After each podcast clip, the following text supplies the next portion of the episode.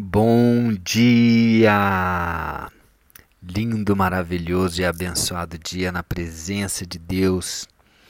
Hoje estamos no dia 564 do projeto Bíblia para Iniciantes e vamos iniciar o capítulo 3 da carta de Paulo aos Colossenses.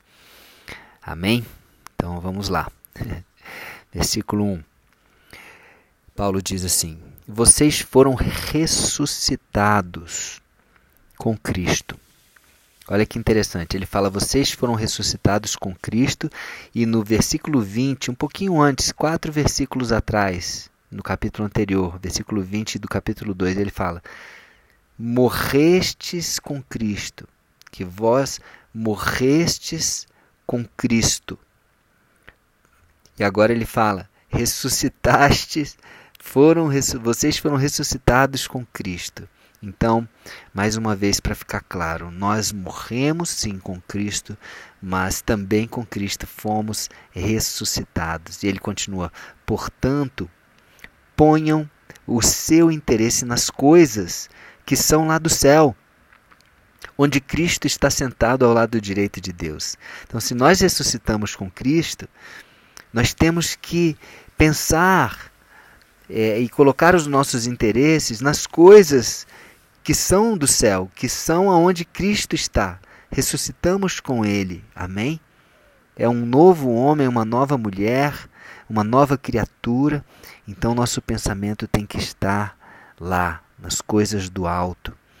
Pensem nas coisas lá do alto e não nas que são aqui da terra.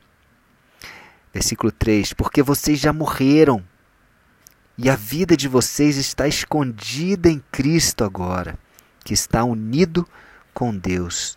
Se estamos com Cristo e Cristo está unido com Deus, nós estamos unidos com Deus. Versículo 4: Cristo é a verdadeira vida de vocês.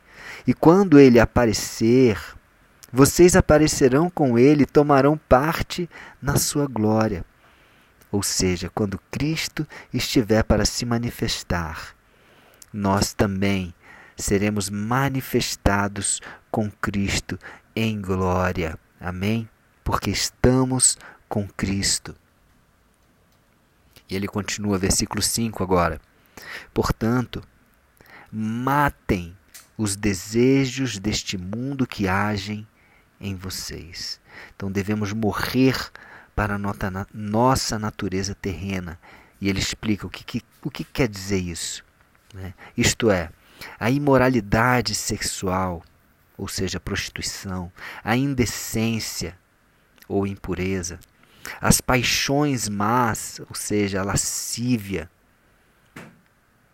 os maus desejos, a cobiça ou a avareza, e ele explica, porque a cobiça é um tipo de idolatria.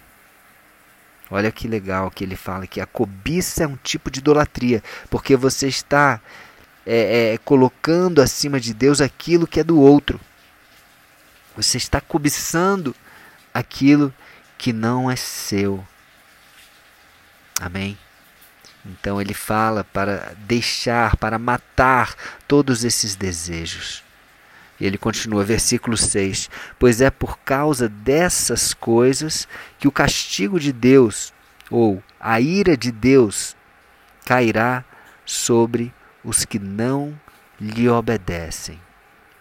Ou seja, a ira de Deus cairá sobre os filhos desobedientes.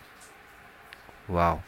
Então temos de ter cuidado, temos que estar atentos a isto, não, não deixar que essas coisas tenham é, lugar dentro de nós, tenham vida dentro de nós. Temos de matar esses desejos, matar essa natureza pecadora, essa natureza terrena e deixar a natureza de Cristo, a natureza celestial, espiritual, viver dentro de nós através de Jesus. Amém? Ele continua, versículo versículo 7. Antigamente a vida de vocês era dominada por esses desejos e vocês viviam de acordo com eles. Mas agora livrem-se de tudo, da raiva, da paixão, e dos sentimentos de ódio. E que não saia da boca de vocês nenhum insulto e nenhuma conversa indecente. Não mintam uns para com os outros, pois vocês já deixaram de lado a natureza velha com seus costumes e se vestiram com uma nova natureza. Olha, então é essa natureza velha, o velho homem, tem que ficar para trás. Chega de, de conversa indecente, chega de palavra torpe, chega de, de sentimento de raiva e de ódio, ou indignação, ou de maldade, ou uma linguagem obscena, palavreado chulo. Chega disso. Tudo agora é para honra, glória de Deus. Chega de mentira, chega, chega de mentira. Amém? E ele continua, né? É, não mintam uns para com os outros, pois vocês já deixaram de lado essa, essa velha natureza com seus costumes e se, e se vestiram com uma nova natureza.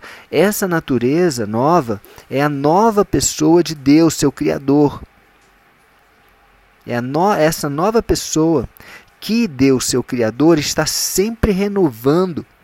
Né? Então, nós, essa natureza está sempre sendo renovada para que ela se torne parecida com Ele, com Deus, a fim de fazer com que vocês o conheçam completamente. A partir dessa mudança interior da nossa natureza, nós, nós conhecemos Deus, porque é Ele agindo dentro de nós, nos transformando através do Espírito Santo, transformando a nossa natureza, transformando os nossos sentimentos, nossos, os nossos pensamentos, as nossas reações.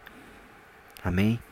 Versículo 11: Como resultado disso, já não existem mais judeus e não judeus, circuncidados e não circuncidados, não civilizados e selvagens, escravos ou pessoas livres, mas Cristo é tudo e está em todos. Não tem mais diferenciação. Cristo, quando habita em nós, todos nós somos a mesma natureza agora. Não tem mais diferenciação. Cristo é tudo em todos. Cristo vive em nós, então nós somos iguais, imagem e semelhança de Deus. Não tem mais diferenciação, amém? Somos irmãos, somos membros de uma mesma família, filhos de um mesmo Pai, porque Cristo fez isso por nós, amém? Que coisa maravilhosa, que coisa maravilhosa, amém? Vamos orar? Senhor Deus, obrigado, Senhor Deus, obrigado porque nós morremos para a nossa natureza terrena e pecadora. E nós fomos ressuscitados com Cristo. Que esse Cristo possa viver em nós, que nós possamos dar vida a Ele todos os dias, que a nossa natureza seja renovada todos os dias, que o novo homem se refaça novamente todos os dias e que nós possamos refletir a tua imagem, pois fomos criados a tua imagem e semelhança, cada vez mais. Que cada vez mais, dia a dia, nós podemos parecer mais e mais contigo, podemos, possamos, Senhor, pensar mais e mais como, como os teus pensamentos, sentir como os seus sentimentos. Senhor Jesus, obrigado. Vem Espírito Santo e nos ajuda, nos capacita, nos direciona, nos molda. Obrigado, Pai. Obrigado. Nós aceitamos e recebemos Jesus como nosso Senhor e nosso Salvador. Amém? Então é isso. Um beijo no coração e até o próximo dia do projeto.